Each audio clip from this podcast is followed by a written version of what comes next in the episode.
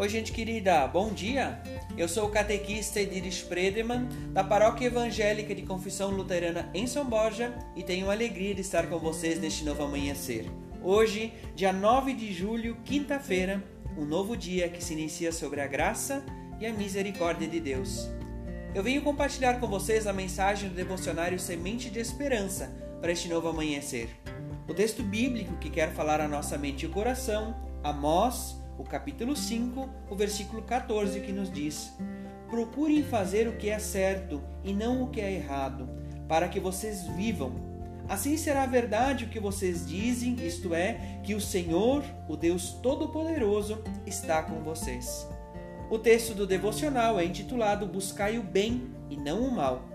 O autor é o Norberto Nilo Kikoff German, de Portão, aqui no Rio Grande do Sul.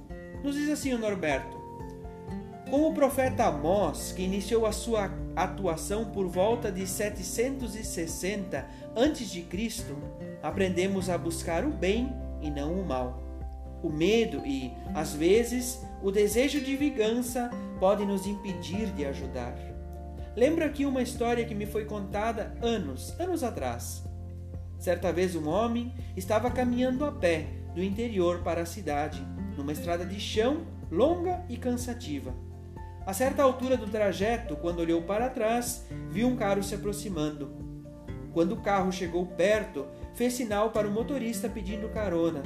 O motorista, que estava só, fez sinal com o dedo dizendo que não era possível. Cerca de 300 metros à frente tinha uma curva. Nela, o motorista se perdeu e o carro caiu em uma vala. Quando o homem que ele tinha pedido carona se aproximou, o motorista pediu ajuda para tirar o carro da vala. Mas, para sua surpresa, o pedestre respondeu que, se ele tivesse dado carona, ele também o ajudaria a retirar o veículo dali. E, seguindo em frente, caminhou rumo à cidade.